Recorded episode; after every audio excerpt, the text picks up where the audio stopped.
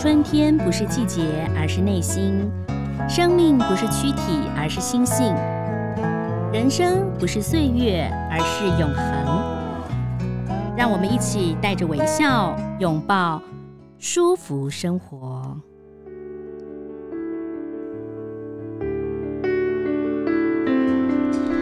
欢迎收听今天的舒服生活。在节目一开始，还是提醒大家喽，呃，在过年的时候呢，佛光山有一系列的活动啊，那也希望大家呢，也可以到这个佛光山去走一走。呃，可能高雄的朋友哦，也可以好好的去玩一玩，甚至呢，是很多的嗯台北的朋友呢，也可以到台北道场来逛一逛。那今天呢，在我们舒服生活的节目当中，很高兴为大家邀请到一位呢，呃，不能说是重量级的人物，但他可以把重量级变成羽量级哦，就是很多人都想要变瘦啊，哈，或者是说呢，希望自己的身材更好、更健康，所以有一本书叫做《心态致瘦》啊，呃，很高兴邀请到这本书的作者苏从奇心理师，心理师你好。好，赵婷好，各位听众朋友，大家好，我是重启。哎，重启心理师，我们要来谈谈哈。其实，呃，你是咨商心理师，你也是一个健康体重管理师。嗯、但是你的这本书当中谈的，很多人都说它其实不是一本呃减重的书，它是一个让你人生重新的这个在规划的书。啊，嗯，应该说我这一本书是教大家怎么。改变自己啊，嗯，那只是因为瘦身这件事大家比较有兴趣哦，所以我就把它书名就是心态致瘦。那里面其实也是用瘦身来当一个主轴，是，可是真正在讲的是改变。嗯，因为现在已经是新的一年兔年了嘛，啊，很多人都很想要改变，要怎么改变自己呢？定目标，可是很多人没有意志力哦，定了目标之后呢，可能没有做到，他就放弃了。那有的人就是每个月都定目标，每年都定目标，可是没有办法达成。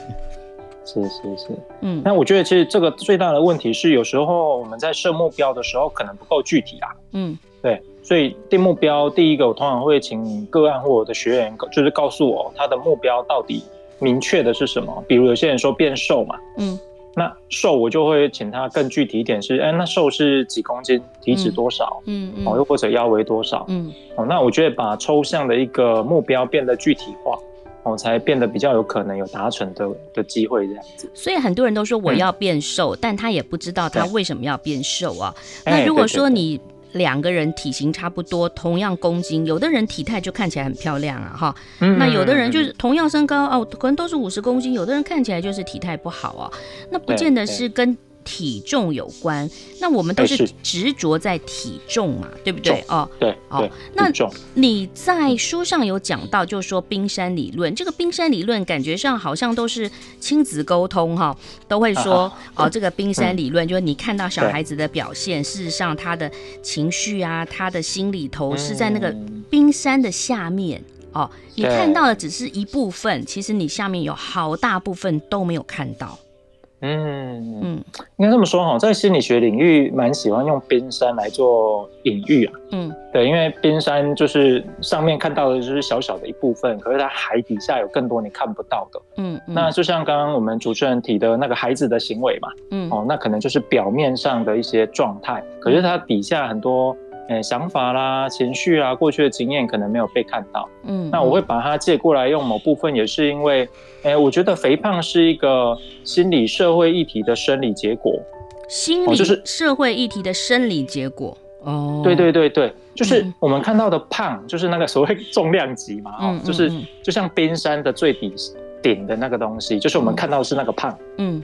哦，那其实这个生理结果的底下，其实有心理的因素，嗯嗯，也有社会环境的因素，嗯。哦，那什么叫心理因素？比如我们的想法啦，嗯、我们的情绪啦，嗯，我们的压力啦，我们过去有没有一些创伤的经验？哦，心理的部分啊，会导致我们吃的比较多，动的比较少。创伤的经验也会有，对对对嗯，对，小时候可能有一些。家暴啦，目睹家暴啦，被忽略啦，或者是生活的状况不是那么好，嗯、那么健康，嗯，都有可能造成我们心理的一些状态这样子。是是。那社会环境因素更不用说了，嗯、哦，那你的人际关系，哦，谁煮东西给你吃？嗯，哦，啊，会不会你的人际关系不好，你很容易就压力很大，很容易怒吃？嗯嗯，哦，这些都是我们要去注意到的。那这这呈现出来可能都是肥胖，嗯，可是这底下冰山的底下没有被照顾跟注意的话，有时候你怎么减都减不下来的原因就在这里。嗯嗯，所以这个跟心理状态有关。嗯、还有有一些人就是说，他可能你的心理的状态调整过后，你可能觉得我根本不需要减重了。嗯，因为嗯，没错，是不是？就说因为有的人永远觉得自己不好嘛。我们看到有一些些的厌食症啊的人，他其实已经很瘦了，他但是还是觉得自己不好，觉得自己不够，不够美，不够瘦啊。所以其实有的时候是跟自己的心理因素有关。对对，就像刚刚赵婷所提的那个所谓厌食症的个案啊，很多时候我们临床上遇到，就是他们会很强调控制，嗯。什么都在自己的控制之内，嗯，什么都要在自己的规划之内，嗯，所以他们对于尺寸啊，对于体重啊，可能都是斤斤计较，嗯，可是过犹不及啊，通常他们就会造成自己更大的一个困扰，这样。子是，所以是控制的问题。嗯、那其实您书上也有讲到，就是说有的时候，呃，你说我要瘦下来，可是你没有目标，嗯、这就跟人生一样，我要我要越来越好，那怎么越来越好？嗯我要赚钱，怎么赚钱？然后我要交，嗯、我今年要交个十个朋友啊、呃！有些人会这样哦，哈！我希望多交新朋友，哦、怎么交？所以我们只是这样想，嗯、但没有办法去做。在书上你有教大家一步一步的去做，对不对？对对对，嗯，我觉得几个步骤啦。第一个步骤就像我们刚刚说的，就是第一目标要具体化，嗯，哦，就是、嗯、对，越具体会越好哦。比如帮它变成数字，嗯，或者变成是可以被计量的。被看到的东西，嗯嗯，好，第一个就是让目标具体化，嗯，那第二个步骤我觉得很重要，可是大家都会忽略，嗯，把你遇可能遇到的障碍都列出来，写在纸上。对，我我觉得除了目标之外，目标设出来之后，你就大概知道要做什么事了，嗯，那第二件事，我觉得其实是大家会忽略的，嗯，你会遇到什么困难，嗯，好，比如哎，我可能要瘦身，我都会吃宵夜，嗯，哦，那你可能就要去解决的，就是先把吃宵夜这个困难，我们怎么用一些。相对健康的方式，或比较让自己不会觉得太控制的方式去做一个处理。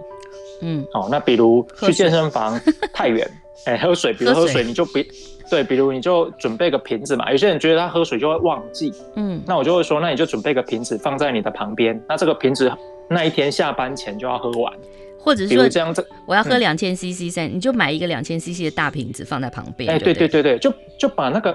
你会有的借口啦，我都说叫借口，嗯嗯，可能的借口先处理掉。哦，我觉得你的目标会比较容易到，因为大部分的人都会在设目标这边花很多力气。哦，目标设出来了，我也具体了，嗯，我也知道这些目标要做什么事才会达成，嗯，可是他们忘记的是，人会遇到很多困难。对。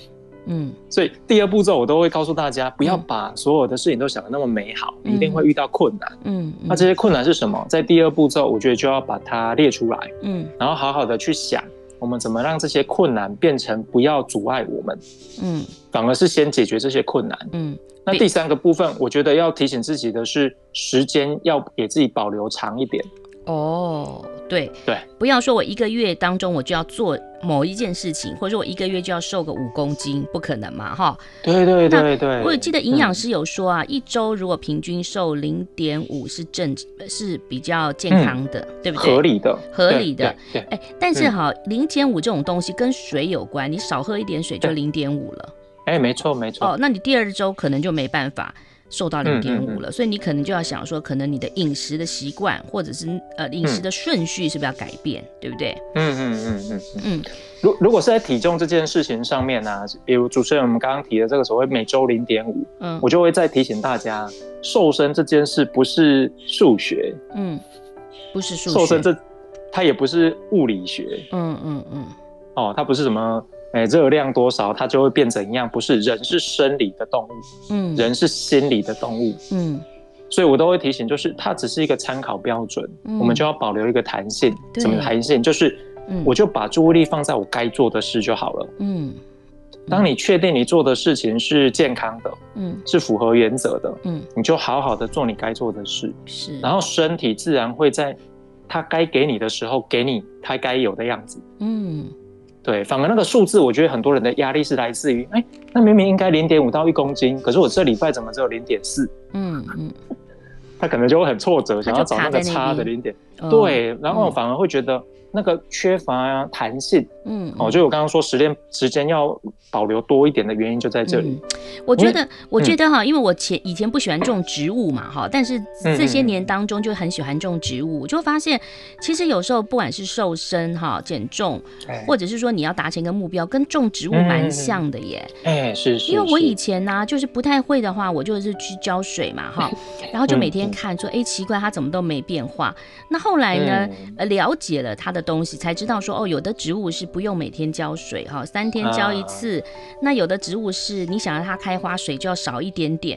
所以其实还是要有方法。嗯、好，我们人生的规划其实也是要有不同的方法，对不对？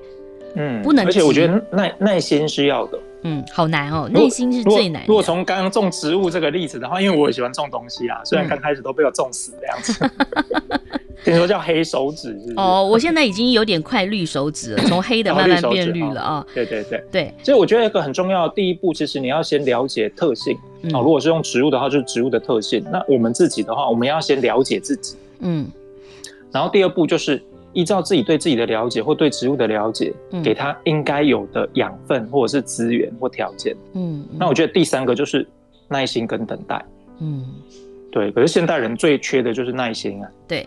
其实有的时候就是会瓶颈嘛，比如说你学钢琴，你就会有个瓶颈期，就撞墙期。但你就是很耐心的一直做，一直做，突然哎，怎么就跳过去了啊？哎哎，其实你书上也有引用那个，就是那个亚伦贝克发展出来苏格拉底的对话，就是透过三个到五个的为什么，就是我我为什么要这样做？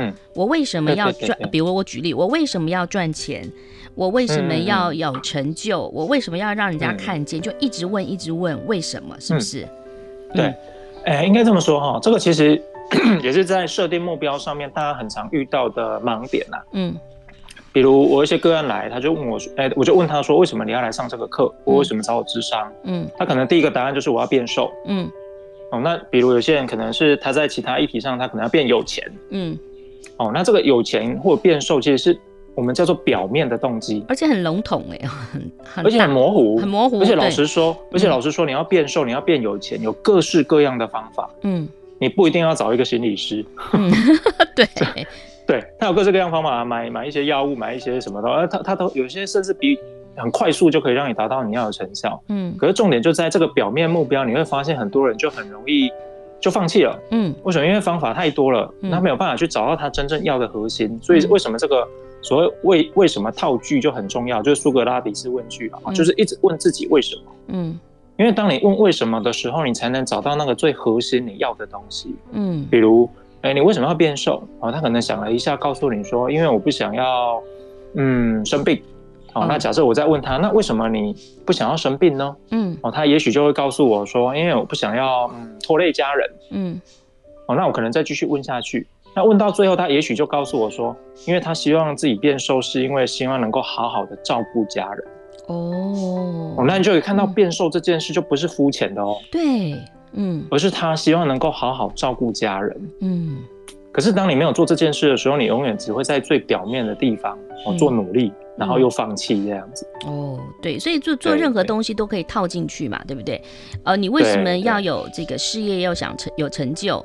哦，因为我想要这个让家人爸妈开心。嗯、那你为什么想要爸妈开心？嗯、因为爸妈从小可能都觉得我永远不会成功，不够好。哎，对对对对。然后你再问为什么爸妈会觉得你不够好？然后你可能就挖到以前小时候的时候曾经怎么样怎么样，嗯，然后所以然后哦原来是这样子，他其实想要改变父母亲对他的想法，嗯，哎蛮好。最后最最后这个为什么套句其实也有一个提醒啊，哦，到最后都是问自己的，问而不是别。不是要满足别人的哦，对对对，不然就会落入另外一个很辛苦的地方。其实有时候就是这样，就有的时候是因为你自己的内心想要这样做，那那你是因为别人哦，你觉得别人这样看不起你，其实有时候想要你这样，嗯嗯、其实如果你真的坦白去跟别人谈谈，人家也不见得是这样想，好是自己。嗯，哦、那您刚刚有讲到说瘦身其实要有五个系统嘛，饮食、嗯嗯、运动。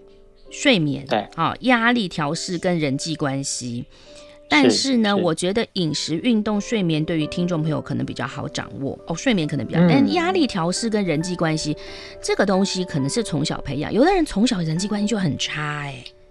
嗯嗯嗯嗯，所以他是需要，嗯、我觉得是需要练习的啦。嗯，对。还有另外一个就是，其实我都会说哈，人际关系其实某部分映照的是你跟自己的关系。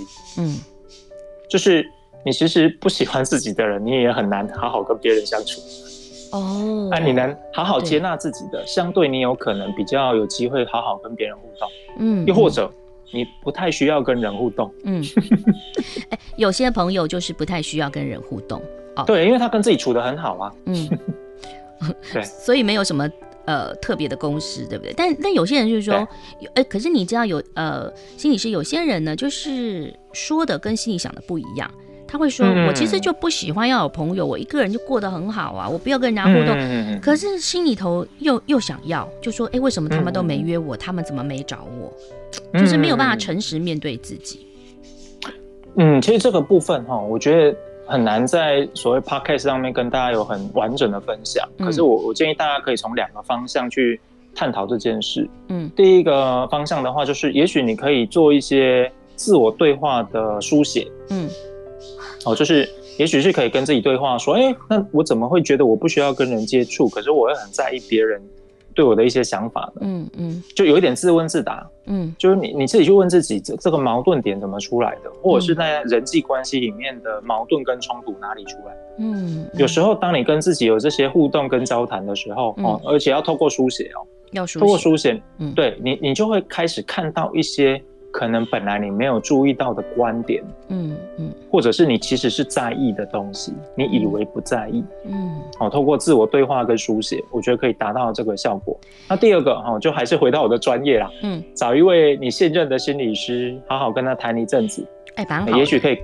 对，也许可以看到这些人际议题背后你可能没有看见的东西。是，你知道，对这个好好书写这个事情，我记得我十几年前我陪我一个朋友，他在挣扎，我要结婚不结婚，要结婚不结婚。然后呢，我们就帮他写说你要结婚的理由，然后不结婚的理由，然后你你的对象优点是什么，缺点是什么。他写完以后，他其实有时候就觉得说，哦，原来是这样，他的缺点我其实是可以容忍的。然后，然后他。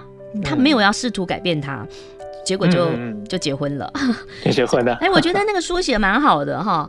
那哎，可是您书上有写到说，我们一直在讲意志力，不仅是减重嘛，很多事情都是有意志力。可是为什么你说过度使用意志力会失控？哎，过度使用意志力会失控的理由，是因为意志力是一种能量，嗯，是一种力量，嗯，然后它被用完之后就会没有。哦，你就变成是没办法去控制跟掌握自己。哦，哦，那意志力它要被好好用的原因，是因为大部分人都误用了。嗯，怎么误用？嗯，因为意志力有两种用法。嗯，哦，那应该是有三种啊。可是我要说明简单一点，它其实有两种用法。嗯，一种用法就是限制跟控制。嗯，哦，所以一般人在讲到意志力，都是要少吃多动。嗯，就是限制跟控制。控制，对。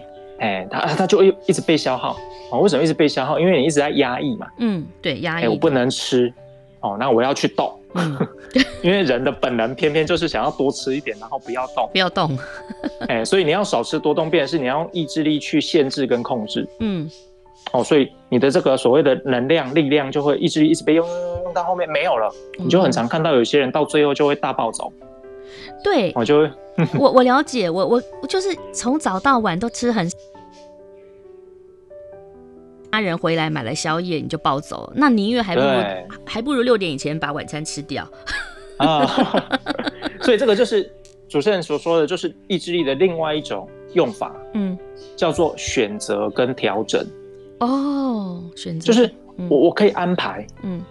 哎，因为通常大部分人一想到意志力就是第一种嘛，少吃多动。嗯、对，然后以前有名人又告诉我们，如果你连吃都不能控制，你还能控制什么？啊，对呀、啊，就就变成是好像我一定要很用力的去做这件事情。嗯，可是我都会跟大家讲，这是迷思。嗯，哎，不一定要这样子。当然，他这样做会有效，可是他的效果通常是短期的。嗯，而且到后面你一定会大暴走。那个原因就是因为意志力对我们而言，你在开车的时候专注。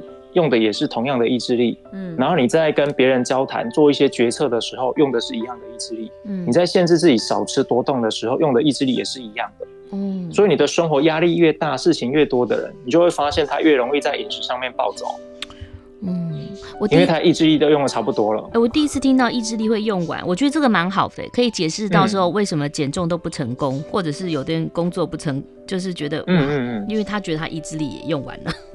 对，因为都一直在压抑跟控制，压抑，嗯，然后很多人甚至会自责，因为他不知道原来意志力有另外一种用法，嗯、所以他就自责说：“我意志力不够。”嗯嗯，因为每个人的意志力本来就不太够。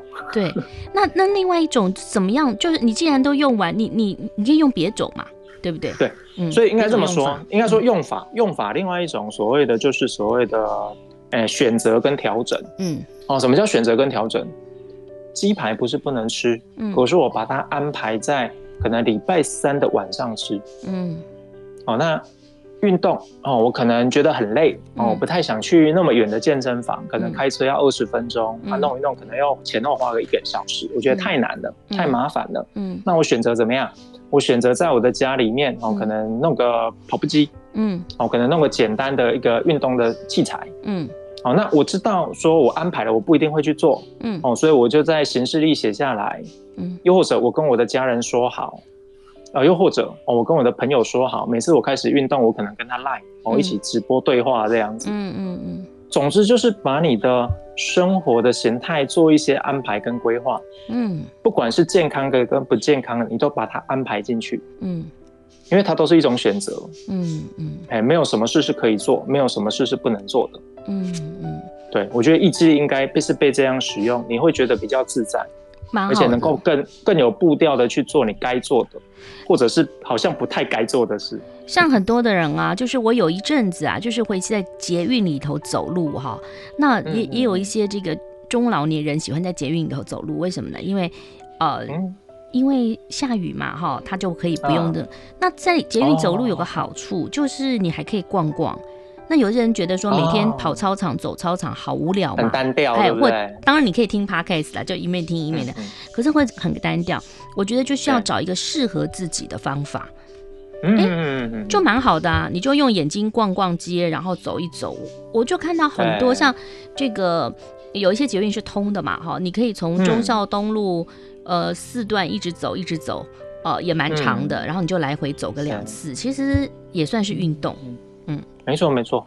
哎，其实我觉得意志力应该用在像我们主持人刚刚描述的这个状况，就是我们去思考，嗯，那这件事我不喜欢，嗯、我怎么让它变得我喜欢一点？嗯，哎，这件事好像不太健康，嗯，那我们怎么让它在我们的生活里面不要那么频繁的出现？嗯嗯，嗯对。我觉得这样就比可以比较轻松。是，那这个所以啊，在这本书当中，你教了大家有二十一堂的这个身心减重课嘛？嗯、那想请教这个从其心理师，就是您曾经也在呃军军中担任心理辅导官嘛？哦，啊、呃，也也算是这个军公教，其实都待过。对对对。那到处跑。呃，我想请问您，就是说，可能很多人咨商是因为被媒介过去，或者是说他他如果他自己觉得。他到底是什么状况，他才需要找到心理师呢？有些人就是一直很挣扎哈，因为能够主动进来找心理师，其实就已经踏出一步了。那我们要怎么观察家人？先讲自己，自己怎么自己察觉说他其实是需要心理师聊聊的呢？嗯，哎，如果依我的角度啦，我觉得其实没有不适合来找心理师的人，每个人都可以，都适合。对，就像就像我们去学校嘛，你会觉得有些人不适合去学校吗？嗯，没有。对嘛？嗯、那就像去 SPA 去按摩好了。嗯，你觉得会有人不适合去 SPA 跟不适合去按摩吗？嗯，好，好像也好像都都适合嘛，对不对？对对对，嗯，对，所以我觉得智商其实过去大家会觉得说有病有困扰，嗯，才要找所谓的精神科医师啦，或者是所谓的心理师。嗯、我觉得观念其实可以慢慢的去调整。嗯、我觉得其实每一个人都可以找心理师。嗯。那至于说我们找心理师要做什么，其实我觉得就回到每个人的身上哦。比如你有没有一些想法上的困扰？嗯，哦，我是想法上想要跟人谈谈的部分。嗯哼，又或者你的情绪哦，有时候你不太理解自己的情绪的状态。嗯，又或者你有一些情绪的状况哦，需要有人跟你做一些引导。嗯，那接下来就是第三个部分，就是你的行为模式。嗯，哦，比如有些东西你明明知道说你不该做，或你很想做，嗯、哦，那可是还是做了，还是做不到，嗯，那是不是哎、欸、觉得朋友好像也帮不了你，身边的人帮不太了你，嗯，那也许心理师都是可以提供这些协助的，又或者是人际的互动上。哦，这个人际的互动非常的重要。你看现在其实不管从小学生开始就有人际的困扰了，对对对，对不对？哦，嗯，所以尤其现在现在我觉得学校的辅导工作、智商工作也做得很好。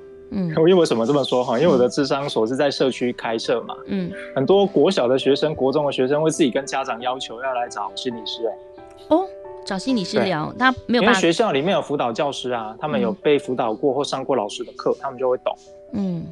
嗯，对，所以心理师就是可以帮大家分析。其实有的时候就是，一层一层把它剥剥，就是让他理清楚啦，对不对？因为不是每个人又又更认识自己啊。因为我们都讲当局者迷，我觉得有时候听到一些成语啊什么的俗语谚语是真的，就是有的时候你看别人好清楚哦，然后你看自己好不清楚。你你跟别人分析他的工作都分析的头头是道，可是你自己的话，你反反而会融入在很多的情绪当中。嗯。嗯，其实这边我经常会讲一个有趣的比喻啦，因为我们的眼睛都是看外面的，嗯，所以我们看到的都是别人，嗯，可是我们真正相处的人是自己，嗯，可是我们眼睛看外面，所以看不到自己，嗯，所以智商其实某部分是帮你看到你自己的一个方式，哇，真的很棒，对。那在新的一年当中哦，就是听众朋友如果想要改变的话，他怎么样开始？先从白纸黑字写。了解自己，真的真的，这这是一个方法。我真的觉得，比如如果是要设立目标，我很建议大家就是可以拿一张白纸，嗯，然后把自己想要变成的样子，嗯，用条列式的方式把它列出来，嗯，然后先不要想说自己做不做得到，嗯，你先把想要的样子都写出来，然后再去做分类。但是、欸、我觉得慢慢的就会看出你要做的或可以做的方向，是不是想要的样子不能太太夸张？就比如说我明明是，哎、欸，当然了，就是你 你讲到了一个那个你永远没有办法达到的，比如我要变金城武，那我就知道我只能靠投胎。对，哦，所以就是把它写出来，然后尤其在新的一年，把你自己希望你今年想要做的事情，然后把它写出来，然后你再开始慢慢的去离。厘清就是一步一步的，嗯、我应该想要做这样子，所以我要怎么做怎么做？对对对，把它格式化，好，我觉得蛮好。或者先先有一个抽象的样子，嗯，然后那个抽象的样子再变成具体的描述，嗯，然后具体的描述再慢慢的变成一个小小的目标，嗯，然后这个目标再一想说，我用什么行动可以达成这个目标，嗯。我觉得这样慢慢的就会循序渐进往你要的样子前进。好的，好，所以希望大家新的一年都能够这个呃好好的规划一下自己啊的生活跟人生。有的时候呢，稍微改变一下，你可能会觉得说，哎，我只是改变了一点点，可是周围的环境都不同了。好，今天非常谢谢苏从奇从奇心理师介绍他的新书《心态致寿》哈，这个是远流出版社的，也祝福你新的一年平安顺利，谢谢。好，谢谢，祝福大家新年快乐。拜拜，拜拜。